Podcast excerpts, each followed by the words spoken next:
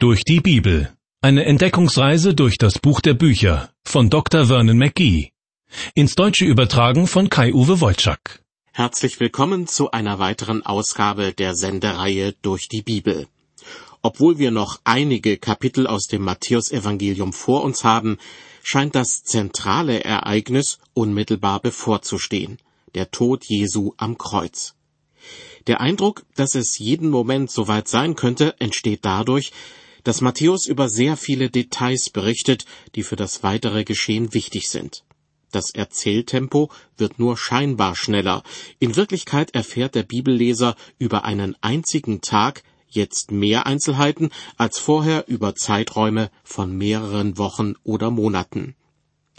Im Matthäusevangelium Kapitel 21 wird darüber berichtet, wie Jesus auf dem Rücken eines Esels in die Stadt Jerusalem reitet und von einer jubelnden Menschenmenge wie ein König empfangen wird. Genau das ist wohl auch seine Absicht. Er präsentiert sich den Israeliten noch einmal als König der Juden, als ihr Messias. Nach seinem feierlichen Einzug in Jerusalem besucht er den Tempel und ist entsetzt, wie viele Händler und Geldwechsler sich dort rumtreiben. Er stößt einige ihrer Tische und Verkaufsstände um und setzt sie mit harschen Worten vor die Tür. Stattdessen kommen viele Kranke in den Tempel und werden von Jesus geheilt. Am Abend verlässt Jesus mit seinen Jüngern die Stadt und übernachtet in Bethanien. Am nächsten Morgen kehrt er wieder nach Jerusalem zurück. Vermutlich handelt es sich um den dritten Tag in Folge, den er mit seinen Jüngern dort verbringt. Die Ereignisse dieses Tages werden in Matthäus 21 ab Vers 18 geschildert. Seit Jesus und seine Jünger nach Jerusalem gekommen sind, verbringen sie die Tage in der Stadt und ziehen sich zum Übernachten in das nahegelegene Bethanien zurück. Das kann man wohl mit aller Vorsicht aus den Berichten in den vier Evangelien schlussfolgern. Was nun im Matthäusevangelium Kapitel 21 geschildert wird, dürfte sich am dritten Tag ihres Aufenthalts abgespielt haben. Ich lese die Verse 18 und 19. Als Jesus aber am Morgen wieder in die Stadt ging, hungerte ihn. Und er sah einen Feigenbaum an dem Wege, ging hin und fand nichts daran als Blätter, und sprach zu ihm, Nun wachse auf dir niemals mehr Frucht. Und der Feigenbaum verdorrte sogleich. Alltäglich ist das nicht, dass jemand aus Enttäuschung über einen Baum, der keine Früchte trägt, diesen Baum zum Verdorren bringt. Hätte derjenige, der die Macht hat, so etwas zu tun, nicht lieber dafür sorgen können, dass jede Menge Feigen wachsen? Nun, Jesus hat sich anders entschieden, und das müssen wir wohl respektieren. Fragen wir also lieber, was diese zeichenhafte Handlung bedeutet. Auch keine leichte Frage, denn bereits bei der Deutung, wer oder was mit dem Feigenbaum gemeint sein könnte, gehen die Meinungen weit auseinander. Ich glaube, dass der Feigenbaum hier ein Symbol für Israel ist, wie in Matthäus 24, wo mir die Sache eindeutiger erscheint. Ansonsten gibt es weder im Alten noch im Neuen Testament einen bestimmten Baum, der mit Israel gleichgesetzt wird. Aber die Tatsache, dass dieser eine Feigenbaum, den Jesus auf seinem Weg entdeckt, keine Früchte, sondern nur Blätter trägt, das könnte Jesus dazu gebracht haben, ihn mit dem Volk Israel zu vergleichen. Der Glaube dieses Volkes verspricht Früchte zu tragen, doch aus dem lebendigen Glauben ist teilweise eine tote Religion geworden.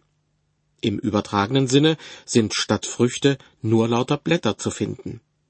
Das erinnert mich an den bedauernswerten Zustand mancher christlichen Kirchen und Gemeinden, die statt Früchten auch nur noch Blätter hervorbringen. Schlimmer geht's nimmer, sollte man meinen. Doch was den Feigenbaum betrifft, so lässt Jesus sogar noch die Blätter verdorren ein Sinnbild für das Urteil, das er einmal fällen wird. Übrigens, schon im Jahr 70 nach Christus ist dem Volk Israel tatsächlich Schlimmes widerfahren. Große Teile Jerusalems sowie der Tempel wurden von den Römern zerstört. Ob das, was Jesus zu dem Feigenbaum sagt, bereits ein Hinweis auf diese Katastrophe ist? Eine Antwort darauf kann wohl er nur geben. Auf jeden Fall haben die Jünger Jesu mitbekommen, wie die Blätter des Feigenbaums plötzlich verdorren. Ich lese weiter ab Vers 20. Und als das die Jünger sahen, verwunderten sie sich und fragten, wie ist der Feigenbaum so rasch verdorrt? Jesus aber antwortete und sprach zu ihnen, Wahrlich, ich sage euch, wenn ihr Glauben habt und nicht zweifelt, so werdet ihr nicht allein Taten wie die mit dem Feigenbaum tun, sondern wenn ihr zu diesem Berge sagt, heb dich auf und wirf dich ins Meer, so wird's geschehen. Und alles, was ihr bittet im Gebet, wenn ihr glaubt, so werdet ihr's empfangen. Jesus hält sich nicht lange mit Erklärungen auf für das, was mit dem Feigenbaum geschehen ist. Stattdessen erteilt er seinen Jüngern eine Lektion über das Beten. Ich höre da die Frage heraus, wie wollt ihr beim Beten genügend Glauben haben, dass Gott eure Bitten erhört, wenn ihr euch schon darüber wundert, dass ich einen Baum zum Verdorren bringen kann? Für mich persönlich bedeutet das aber auch, wem würde es etwas nützen, wenn ich Bäume verdorren lassen und Berge versetzen könnte? Ein viel größeres Wunder ist es doch, dass Gott neues geistliches Leben schaffen kann, wo ich zuvor auf meine unvollkommene Weise das Evangelium verkündigt habe. Ja, es ist ein Wunder, dass der Heilige Geist nicht davor zurückschreckt, durch meine vergänglichen Lippen vom ewigen Leben zu sprechen. Deshalb brauchen Christen, wenn sie anfangen zu beten, den festen Glauben, dass Gott diese Art von Wunder tut. Als Jesus und seine Jünger die Innenstadt von Jerusalem erreicht haben, gibt es wieder einmal Ärger mit den religiösen Führern. In Vers 23 wird berichtet, und als er in den Tempel kam und lehrte, traten die hohen Priester und die Ältesten des Volkes zu ihm und fragten, aus welcher Vollmacht tust du das, und wer hat dir diese Vollmacht gegeben? Eigentlich hört sich diese Frage ganz harmlos an, aber warum stellen sie überhaupt diese Frage? Die hohen Priester und Ältesten hören doch mit eigenen Ohren, was Jesus lehrt, und sehen, welche Wunder er vollbringt. Daran gibt es offenbar nichts auszusetzen. Also bleibt ihnen nur, die Vollmacht Jesu in Frage zu stellen. Sprich, indirekt unterstellen sie ihm, mit bösen Mächten in Kontakt zu stehen. Weiter ab Vers 24. Jesus aber antwortete und sprach zu ihnen, ich will euch auch eine Sache fragen. Wenn ihr mir die sagt, will ich euch auch sagen, aus welcher Vollmacht ich das tue. Woher war die Taufe des Johannes? War sie vom Himmel oder von den Menschen? Da bedachten sie's bei sich selbst und sprachen, sagen wir, sie war vom Himmel, so wird er zu uns sagen, warum habt ihr ihm dann nicht geglaubt? Sagen wir aber, sie war von Menschen, so müssen wir uns vor dem Volk fürchten, denn sie halten Johannes für einen Propheten. Jesus ist diesen schlauen Füchsen wirklich gewachsen. Sie wollen ihn durch geschickte Fragen dazu bringen, sich um Kopf und Kragen zu reden. Doch er spielt das gleiche Spielchen mit ihnen und bringt sie dadurch, wie wir gleich hören werden, zum Schweigen. Jesus ist sich sicher, so wie sie damals die Vollmacht Johannes des Täufers in Frage gestellt haben, so wollen sie auch ihm unterstellen, nicht von Gott beauftragt zu sein. Doch die hohen Priester und Ältesten tun so, als ob sie völlig ratlos wären. Sie behaupten, dass sie die Gegenfrage zu Johannes dem Täufer nicht beantworten könnten. Vers 27. Und sie antworteten Jesus und sprachen, wir wissen's nicht. Da sprach er zu ihnen, so sage ich euch auch nicht, aus welcher Vollmacht ich das tue. Man kann die Spannung förmlich spüren, die sich hier langsam aufbaut. Die hohen Priester und Ältesten warten nur darauf, Jesus irgendetwas anhängen zu können. Eigentlich wäre ja zu erwarten, dass Jesus versucht, die Situation nicht weiter eskalieren zu lassen, aber das Gegenteil ist der Fall. Er fängt nun an, ein Gleichnis zu erzählen, in dem Zöllner und Huren über die Hohenpriester und Schriftgelehrten gestellt werden. Ich lese weiter ab Vers 28. Jesus spricht, Was meint ihr aber? Es hatte ein Mann zwei Söhne und ging zu dem ersten und sprach, Mein Sohn, geh hin und arbeite heute im Weinberg. Er aber antwortete und sprach, Nein, ich will nicht. Danach reute es ihn, und er ging hin. Und der Vater ging zum zweiten Sohn und sagte dasselbe. Der aber antwortete und sprach, Ja, Herr, und ging nicht hin. wer von den beiden hat des Vaters Willen getan? Sie antworteten, der Erste. Jesus sprach zu ihnen, Wahrlich, ich sage euch, die Zöllner und Huren kommen eher ins Reich Gottes als ihr. Keine Frage, dieses Gleichnis ist eine grobe Beleidigung an die Adresse der religiösen Führer des Volkes. Jesus vergleicht sie mit dem zweiten Sohn, der bereitwillig verspricht, den Willen seines Vaters zu tun und es dann doch nicht macht. Und dann die Schlussfolgerung. Die Zöllner und Huren kommen eher ins Reich Gottes als ihr. Dieses Gleichnis kann man praktisch eins zu eins auf die heutige Situation übertragen, auch wenn's weh tut. Es gibt genügend Christen, die nach außen hin das tun, was brave Christen ebenso tun, haben sich taufen lassen und wurden später kirchlich getraut. Sie gehen sonntags in die Kirche und übernehmen vielleicht sogar noch das Amt eines Ältesten oder Presbyters. Aber geistlich hat sich an ihrem Leben nicht viel getan. Dabei heißt es doch im zweiten Korintherbrief, Darum ist jemand in Christus, so ist er eine neue Kreatur. Das Alte ist vergangen, siehe, Neues ist geworden. Bitte glauben Sie mir, ich will mich nicht über Menschen erheben, die das noch nicht erlebt haben. Aber ich möchte Mut machen, die fromme Fassade nicht weiter aufrecht zu erhalten, sondern es dann lieber im übertragenen Sinne den Zöllnern und Huren gleich zu tun. Die bekamen es damals zur Zeit Jesu von allen Leuten gesagt, dass sie Sünder sind. Man hat es ihnen gezeigt, dass sie unter anständigen Leuten nicht wohlgelitten sind die haben es sich sicher auch selbst irgendwann eingestehen müssen. Doch das war dann der erste Schritt zu ihrer Errettung im geistlichen Sinne. Sie haben ihre Sünden bekannt und wurden frei davon. Zurück zum Bibeltext. Wahrlich, ich sage euch, die Zöllner und Huren kommen eher ins Reich Gottes als ihr. Das ist der letzte Satz gewesen, den die religiös Höhergestellten von Jesus zu hören bekommen. Und er fügt hinzu, Vers 32, denn Johannes kam zu euch und lehrte euch den rechten Weg, und ihr glaubtet ihm nicht. Aber die Zöllner und Huren glaubten ihm. Und obwohl ihr's saht, tatet ihr dennoch nicht Buße, so dass ihr ihm dann auch geglaubt hättet.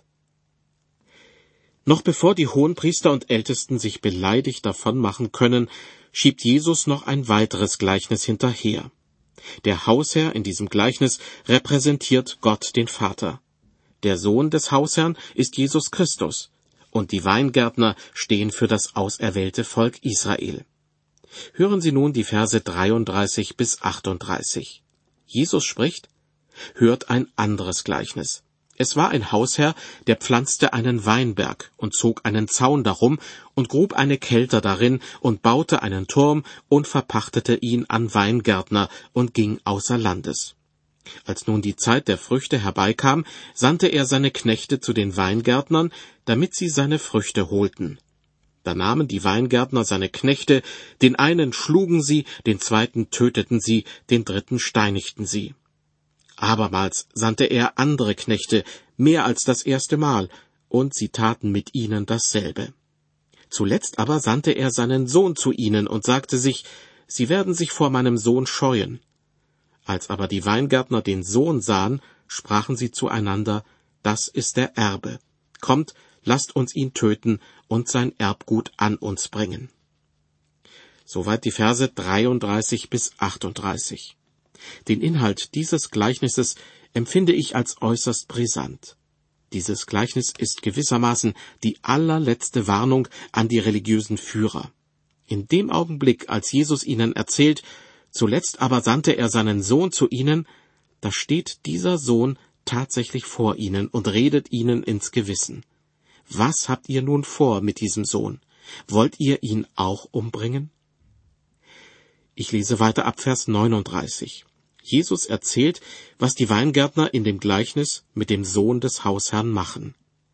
Und sie nahmen ihn und stießen ihn zum Weinberg hinaus und töteten ihn. Wenn nun der Herr des Weinbergs kommen wird, was wird er mit diesen Weingärtnern tun? Sie antworteten ihm, er wird den Bösen ein böses Ende bereiten und seinen Weinberg anderen Weingärtnern verpachten, die ihm die Früchte zur rechten Zeit geben. Jesus sprach zu ihnen, Habt ihr nie gelesen in der Schrift, Der Stein, den die Bauleute verworfen haben, der ist zum Eckstein geworden. Vom Herrn ist das geschehen und ist ein Wunder vor unseren Augen. Darum sage ich euch, das Reich Gottes wird von euch genommen und einem Volk gegeben werden, das seine Früchte bringt. Der zuletzt gelesene Vers ist wirklich von großer Bedeutung. Das Reich Gottes ist fortan nicht mehr nur für das Volk Israel bestimmt, sondern für das große Volk der Christenheit, wenn ich es einmal so ausdrücken darf. Nicht mehr die Herkunft eines Menschen, ob seine Eltern auch Juden waren, spielt eine Rolle, sondern allein, ob jemand bereit ist, Jesus Christus nachzufolgen. Im ersten Petrusbrief wird dieser Sachverhalt den Christen eingeschärft. Petrus sagt ihnen, Ihr aber seid das auserwählte Geschlecht, die königliche Priesterschaft, das heilige Volk, das Volk des Eigentums, dass ihr verkündigen sollt die Wohltaten dessen, der euch berufen hat, von der Finsternis zu seinem wunderbaren Licht. Die Kirche, die Gemeinschaft aller noch lebenden und bereits gestorbenen Christen, sie ist dieses auserwählte Geschlecht oder die königliche Priesterschaft oder das heilige Volk. Weiter mit Vers 44. Jesus sagt, Und wer auf diesen Stein fällt, der wird zerschellen. Auf wen aber er fällt, den wird er zermalmen. Dieser Vers hört sich ziemlich furchteinflößend an. Der Stein, von dem hier die Rede ist, steht meines Erachtens für Jesus Christus.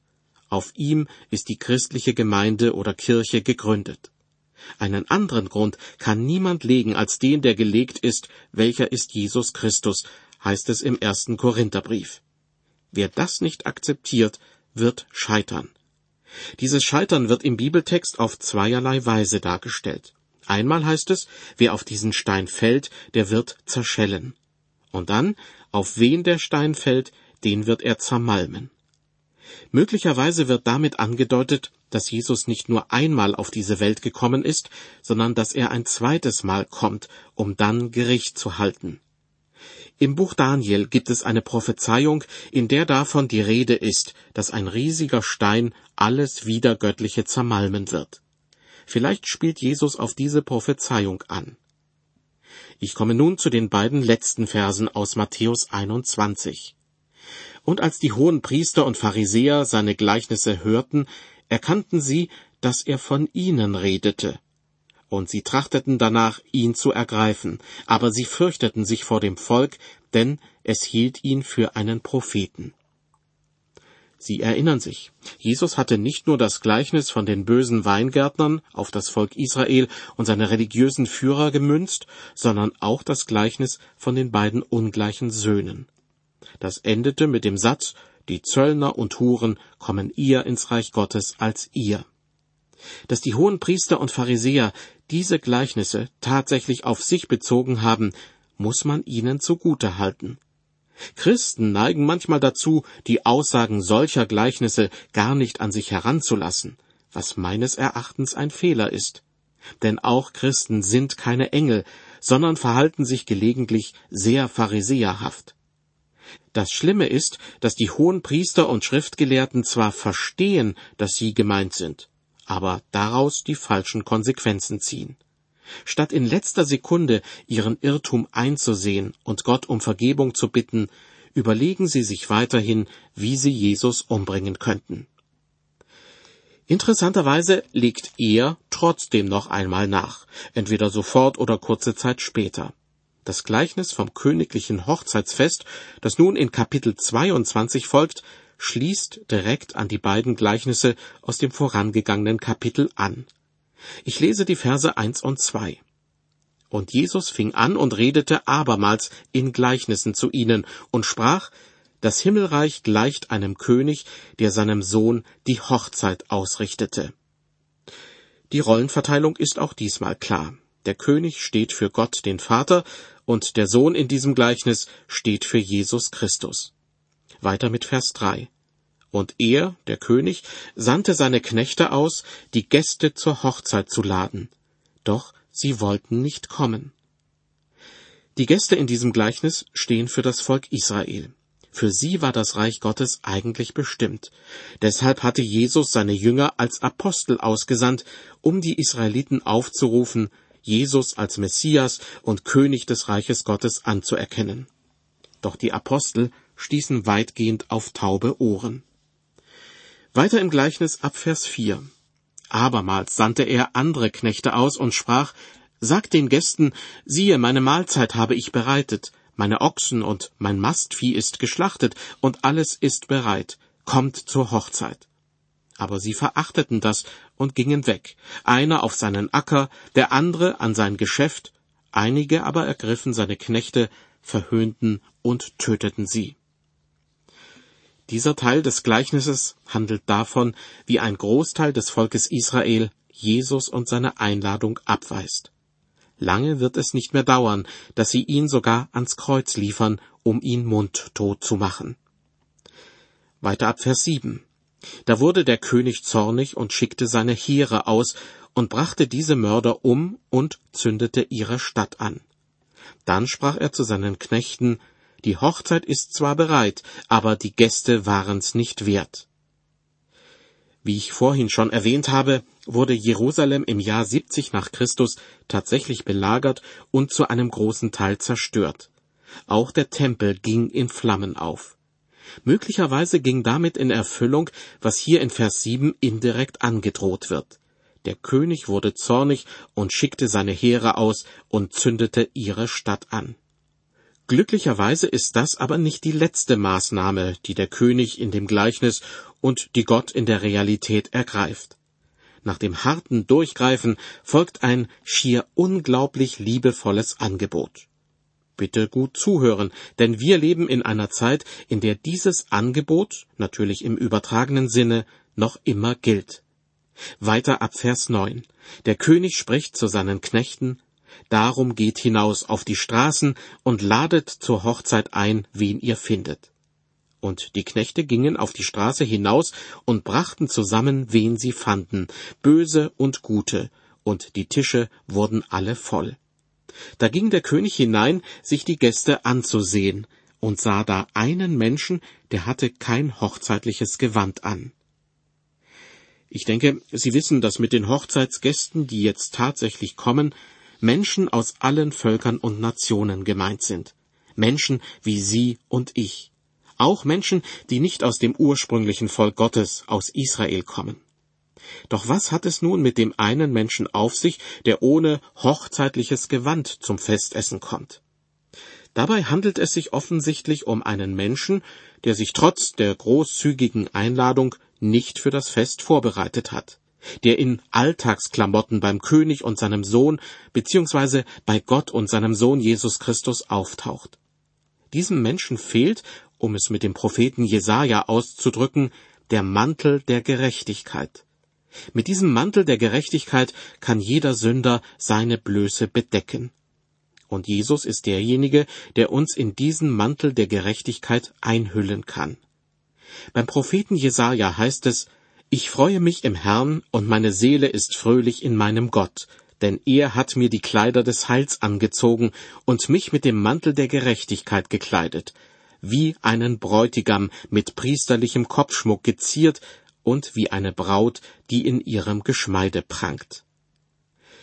Der Hochzeitsgast in dem Gleichnis aus Matthäus 22 hat diesen Mantel der Gerechtigkeit nicht angezogen. Sprich, er gehört nicht zu denen, die Jesus um Vergebung gebeten haben. Wie der König in dem Gleichnis reagiert, steht in den Versen 12 bis 14. Und der König sprach zu ihm, Freund, wie bist du hier hereingekommen und hast doch kein hochzeitliches Gewand an? Er aber verstummte. Da sprach der König zu seinen Dienern, bindet ihm die Hände und Füße und werft ihn in die Finsternis hinaus. Da wird Heulen und Zähneklappern sein denn viele sind berufen, aber wenige sind auserwählt. Vielleicht sind Ihnen auch schon mal Menschen begegnet, die leichtfertig sagen, falls ich eines Tages mal vor Gott stehen sollte, dann werde ich ihm kräftig meine Meinung sagen. Ich persönlich glaube, dass es nicht dazu kommen wird. Solchen Menschen wird's wohl eher so ergehen wie dem Hochzeitsgast in dem Gleichnis. Er aber verstummte, heißt es über ihn. Warum ergeht es ihm aber so übel? Weil er überraschend zur königlichen Hochzeitsfeier eingeladen wurde, diese Einladung auch angenommen hat, aber anscheinend keine Lust hatte, sich etwas Ordentliches anzuziehen. Und das, obwohl er nicht bei irgendwelchen Freunden, sondern bei ihrer Majestät, dem König und seinem Sohn zu Gast ist. Er blamiert nicht nur sich selbst, sondern das Ganze ist auch ein Affront gegen den Gastgeber. Nicht anders verhält es sich mit den Menschen, die eines Tages vor Gott stehen werden. Jedem gilt das Angebot, sich von Jesus mit dem Mantel der Gerechtigkeit einhüllen zu lassen und die Kleider des Heils anzuziehen, wie Jesaja es bildhaft ausdrückt. Ohne Bild gesagt, Gottes Angebot steht. Jeder Mensch ist eingeladen, zu ihm zu kommen. Aber sündige Menschen haben nur dann eine Chance, wenn sie das Angebot seines Sohnes Jesus Christus annehmen und ihre Sünden an ihn abgeben. Die Kleider des Heils anziehen und in den Mantel der Gerechtigkeit gehüllt werden, das sind Bilder dafür, dass Jesus Christus für die Sünden der Menschen am Kreuz stirbt und sie so zu erlösten und freien Menschen macht. Seinen Weg zum Kreuz werden wir entlang des Matthäusevangeliums weiterhin mitverfolgen. Ich lade Sie herzlich ein, auch die nächste Sendung aus der Reihe durch die Bibel wieder einzuschalten. Bis dann und Gottes Segen mit Ihnen.